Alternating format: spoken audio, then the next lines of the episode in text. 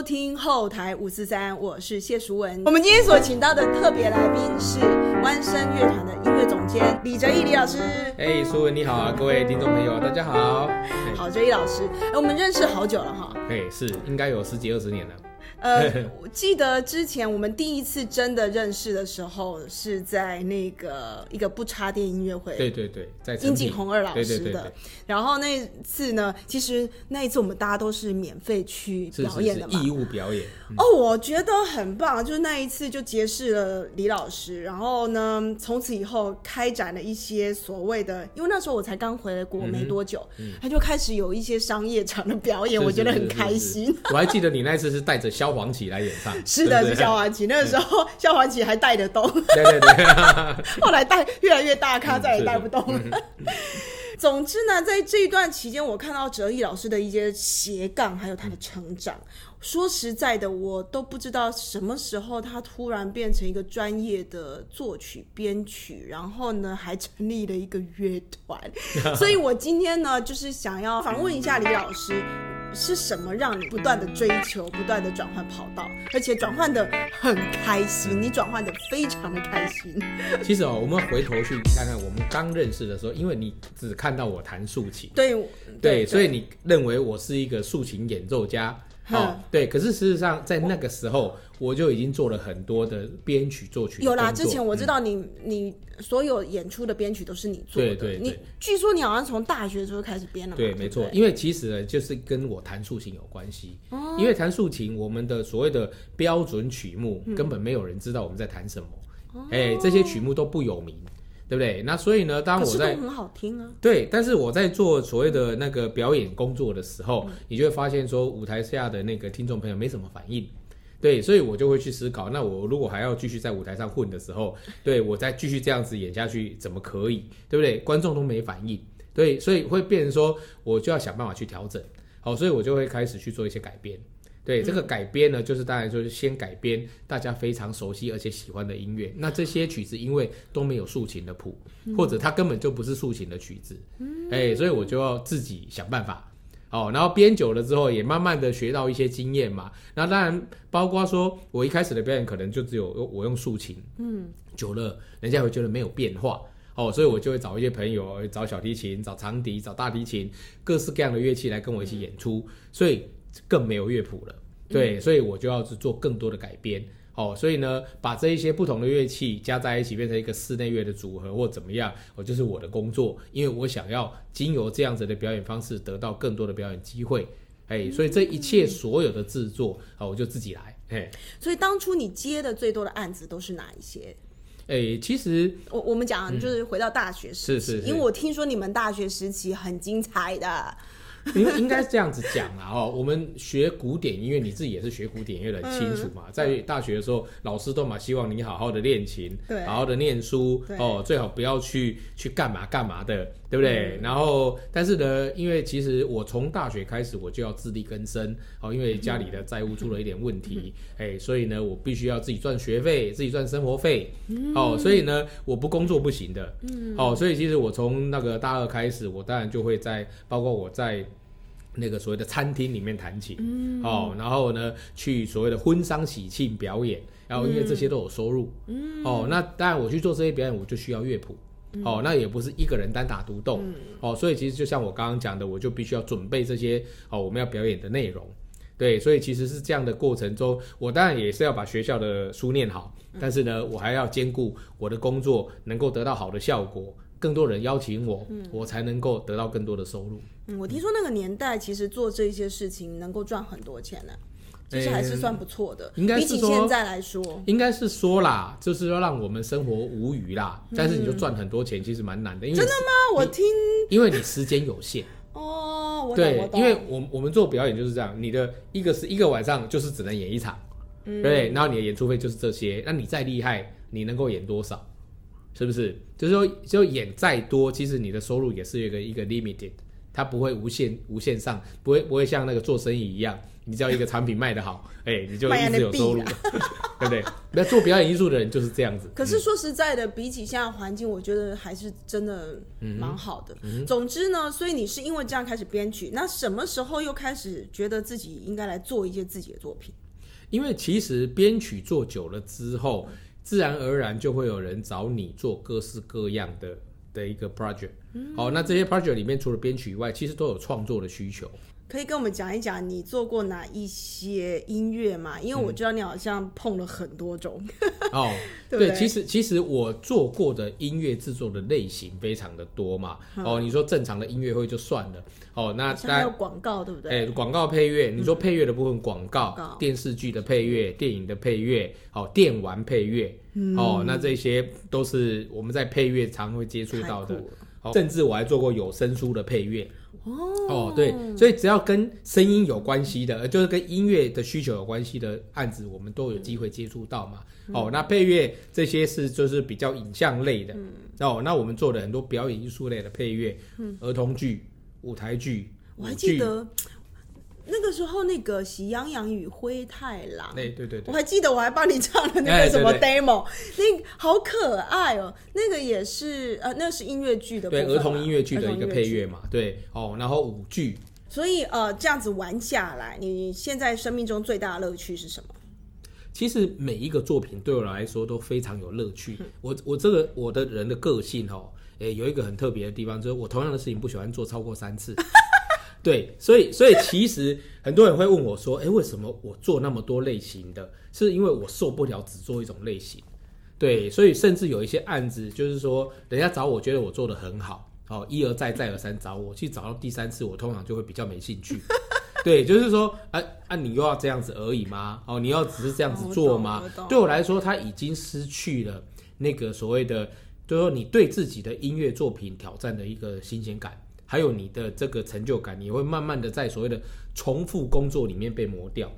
所以当当你对音乐的创作没有了热情，你做出来的作品也就不会感人。所以这个其实是我我我个性使然，但是我也是慢慢的去认知到，你做任何的作品都是一样。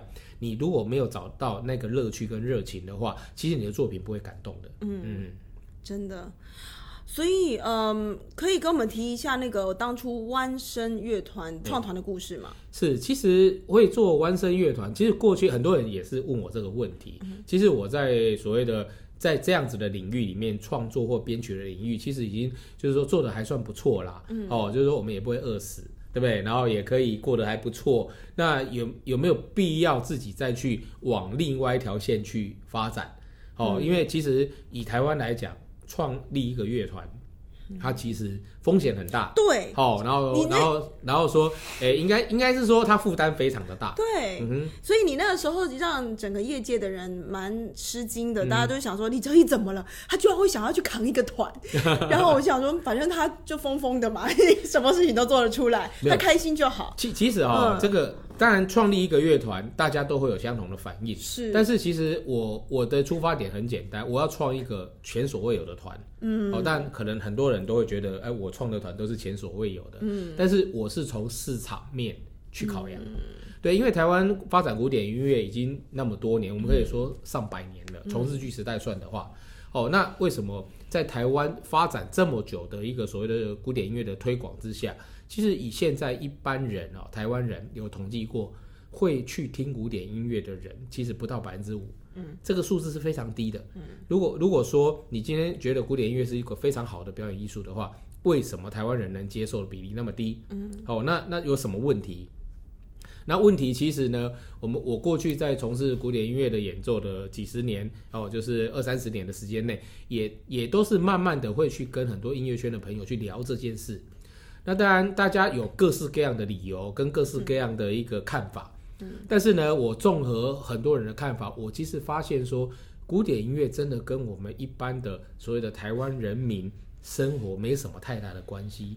也就是说，今天你不听古典音乐不会死啦，也不会也不会也不会少一根少少少一块肉。也就是说，古典音乐其实它没有任何的必要性。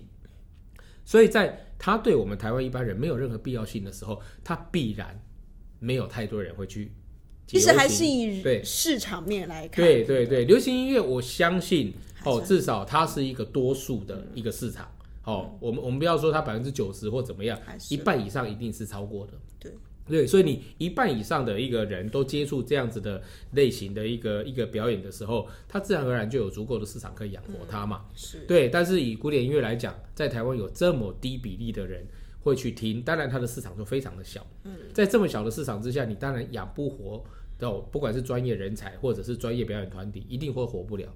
那我们自己有一辈子已经在做古典音乐了，我会觉得说，难道我们就放弃吗？嗯，对不对？那当然，在在我刚刚讲的说，我自己在音乐的所谓的制作工作上面，哦，其实已经有一个很稳定的，不管是收入或者工作来源，我就会去思考说，啊，我我我也我在那个时候也快要五十岁了，嗯，哦，那我们在这个工作上做了这么久，我会说，那我们如果还能够再为这个这这块土地、这些文化或者这个市场贡献什么，我们要做什么？嗯，但综合我过去这二三十年来的工作经验，我会觉得说，其实古典音乐是好的，因为大概全世界都都有人在发展它，而且它也是一个还蛮不错的市场。为什么在台湾做不到？是因为我们台湾的文化跟古典音乐并没有连结。嗯，如果我们可以找出台湾音乐文化跟古典音乐文化的连结的时候，这两种这两件事情就会产发生关系，发生关系。大家就会去接受它，那这样子的话，其实就可以为台湾的这个所谓的古典音乐市场解套。嗯，好，解套就是说，为什么平常的大家人都，诶，平常人都不去听它，不去接触它，因为这些音乐我也不会感动。嗯，因为跟我的生命历练一点关系都没有。嗯，哦，所以当我相同的用所谓的古典音乐的手法或技术去演奏一首。你有感的音乐的时候，其实那个情感连接就发生了，真的不一样。嗯。我先讲一下我第一次被你们的演出打到的那一次，是很很多年前那个情歌时代，那多少年前了？哦，第一次的情歌时代在高雄市，你你在高雄市交响乐团指挥那一次，没有，应该不是说被我们的万声乐团打，是说用这个概念的音乐，对对对，不是万声乐团，就是说。在很多年前，就在这个概念，其实我是第一次，嗯，看到你在跟市高市交合作的那一次，是是。我就有发现很不一样，因为以前呢，你你们那一次演奏的很多的曲子，它其实在我的脑海里它是怂怂的，你知道吗？就是有些本来是我喜欢的，好，那那就更喜欢。可是有一些怂怂的，你也可以把它变得很好听。然后在交响乐的一个状况之下，我整个是被感动了，所以我那时候才明白说。哦，原来大众音乐呃跟交响乐的一个合作其实是还蛮重要的。嗯，就是当然后来我去听了你们弯声几次音乐会，我真的是有蛮大的感动。就是不知道台湾的音乐变成这个样子，它的力量是如此庞大。嗯嗯，不，我我还是觉得从你身上可以看到一个东西，叫做吸引力法则，就是 就是你想要什么就会来什么，然后你一直会朝着自己的一个目标前进。这件事情真的还蛮励志的。没有，其实其实我觉得啦，哈，就是说每一个人都有自己的梦想，好，或者是想去完成的一件事情。那你的梦想是什么？其实其实对我来说，做音乐已经变成我生命里面不可或缺的一件事情嘛。我每一分每一秒都在做这件事情。对，那那对我们来说，其实尤其是我们当一个音乐家，甚至是一个创作者，嗯，其实你都希望说，在我们离开这个世界以后，你的音乐还可以持续的在这个世界上。被表演着，好被演出着，对，所以其实这件事情，你说它有什么金钱上的价值？其实，其实你没有办法去用这个方向，好说这个价值去鼓舞自己，说要拥有这样的热情是没有的。但是呢，其实每一个人就好像就是说，其实我想每一个人都一样，我我能够为我这一辈子留下一个什么样的注解？好，那我们做学音乐的人，我们要留下注解，是就是我的音乐。在我生命结束之后，他还能够有永续的生命。哎，那完蛋了！这你这么一讲，很多音乐家或者没有自己创作，不就都 没有留下什么？没有，因为我是创作人，我会用这个 这个方式去解释这件事嘛。哦，做表演工作者现在其实也很容易啊。你看现在的录音录影都非常的发达，对，我们现在还在听很多过去已经是过世的一个优秀的演奏家的录音嘛。哦，他永远都会留在我们这个世界上。哦，所以这个其实就是大家用不同的方式去追求追求这样自己的一个目标而已。嗯嗯，好的。那现在目前接下去我们弯生有什么样的下一步的计划吗？嗯，其实我我们想要做的事情其实还蛮多的，嗯因为因为我们弯生乐团成立，我我刚刚讲的，我们就是要把台湾音乐古典化，古典音乐台湾化，其实它是一件很大的事情。等一下，古典音乐台湾化，嗯对，这个其实其实就像你刚刚刚刚说的那个例子嘛，为什么你听到我用交响乐重新去改编的古典的的这些，你说觉得很怂的音乐，你会感动，而且觉得它甚至有拥有了艺术的价值。对对其实就是这个就是把台湾音乐古典化的一种，这结果。个这个可以理解。是是是古典音乐要怎么台湾化？对这个古典音乐，因为它的素材跟台湾人都没关系，对，所以呢，我今天把任何一首台湾人所熟悉的、喜欢的音乐，哦，用古典的方式去诠释的时候，哦它就是古典音乐台湾化了。对，所以其实我刚刚讲的这个有一点绕口令，其实它是一体的两面。对，这是一体的两面。这两年的那个疫情有影响到你们的演出当然，对于实体的音乐会的表演，绝对是有影响嘛，你就不能演了嘛，嗯，是不是？所以也没什么好说。嗯，当然我们会做一些网络上面的露出哦，比如说疫情期间。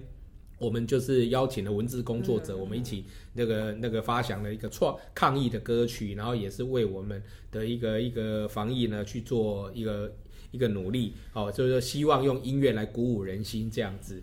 对，那当然就是在疫情的期间，哦，我们也是继续的累积我们的能量啦。哦，我们所有的一个一个表演的计划，其实也就是说继续的做。哦，那当然不能演，我们就 cancel，不能演就 cancel 或或 delay，就是往后延。但是我们还是继续在做我们的、的一个往后面的一个表演的规划。哦，那其实你说它有影响吗？其实反而它是另外一个方式，让我们去把未来的工作做好准备。嗯，真的，我还是跟大家好好的推荐一下万盛乐团的音乐会。真的，每次去我都觉得很感动，那些音乐，而且我觉得每一个哦，哲毅老师用的乐手都很厉害。嗯，谢谢。我必须这么讲，就是那个弦乐拉出来的音色之漂亮，所以大家一定不要错过，好吗？这是我们的一个很大的重点啊！我们一直跟所有的乐迷还有这个朋友说，我们要用最高规格来对待台湾音乐。啊，真的，对，这个其实是很重要的。就是说，我们自己的文化有多好，如果你从来不用心去对待它，这个好是不会出现的。哦，所以其实我们现在万声乐团所有的音乐家成员都是从国外留学回来，哦，那甚至有在国外待过职业乐团的嗯所以是。真的音色不一样，各位从来不听交响乐的，一定要去听一次。对，不不管不不管音色有多美啦，嗯如果我们演奏的音乐跟你没有情感上的连接，其实要感动你还是很难的。哎，我刚刚忘记问你一件事情，为什么是弦乐团？嗯哼，应应该是这样说，从几个层面来看，是哦，因为在台湾哦要成立乐团，如果能够符合市场的需求，嗯，哦，其实呢，太大的乐团是生存不下去的，哦，因为它成本很高。懂了。对然后呢，你要一个刚刚好，就是说我们现在乐团平常在演出大概是二十五个人到三十个人左右、这样子的一个 size。哦，它在所谓的市场的一个需求上，还有我们所谓的营运成本上，是一个比较符合市场效应的一个大小。哦，那再者，因为弦乐对于一般人来讲，它有一个大家对他觉得说，哎，他他的音色。好，不管是在情感的传递上，或者大家觉得哎，弦乐好像比较高级一点，或者是比较有气质一点，这样子那个呃先决条件，好、跟一个对这件事情的一个先入为主的观念，所以我们会觉得说，用这样来做台湾的音乐，直接把大家对于所谓的台湾音乐古典化这件事情，把它提升到一个让大家觉得可以认同的一个状态。嗯，对，而且其实我们一开始还还蛮受到各种不同的一个挑战呐、哦，比如说人家会觉得说啊啊，我们把古典音乐，然后演奏这些台湾的歌曲，然后大家就说啊，你是把古典音乐做 low 了吗？哦，那那那其实会讲这些话的人，他们一定都没有来听过我们的音乐会。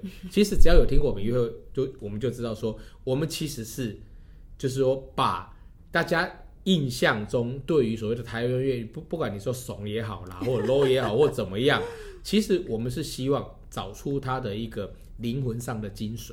真的对，的然后我们用古典音乐的一个最好的表现形式，去重新演绎它。嗯，其实那一种所谓的怂或者是 low，其实我们应该称作它是风格。对对，其实我不会去用这种所谓的高级、低级、有水准、没水准来评判我们身边的这一些音乐。其实这个东西在音乐上是不存在的。嗯，我后来有渐渐的发现，说我们要用更高的格局去看所有的音乐，因为其实每一首歌、每一种音乐风格都有对应它的一些群众，有就是某一些群众他就是需要这样能量的。其实，其实，其实我举一个很简单的例子就好了，大家就可以去去理解我我们讲的这个观点。好，就是说你今天在世界上现在所有的人种，所有的文化。对不对？现在大家都被平等看待嘛。哦，你说以前不平等看待，就发生了第二次世界大战、纳粹的这样的事情。哦，所以其实全世界每一种人种都是一样的，大家各有其其文化特色。哦，是在全世界的丰富的文化遗产里面是缺一不可的。音乐也是一样嘛。哦，今天你不能说我的音乐比较高级，你的音乐比较低级。哦，其实这一些音乐都是有它的文化背景，嗯都是有相当的人跟文化哦来承载着这样子的价值。对，所以这个其实没有什么高尚之高下之分哦，而是它丰富了我们这个世界。也丰富了我们的生命。嗯哼，好的，我们今天非常谢谢哲毅老师来跟我们做一段分享，然后也希望各位将来呢能够买票进音乐厅听弯声的音乐会，真的很好听，真的很好。谢谢谢谢好的，我们谢谢哲毅老师，谢谢。如果你喜欢我们的节目的话，也欢迎帮我按赞、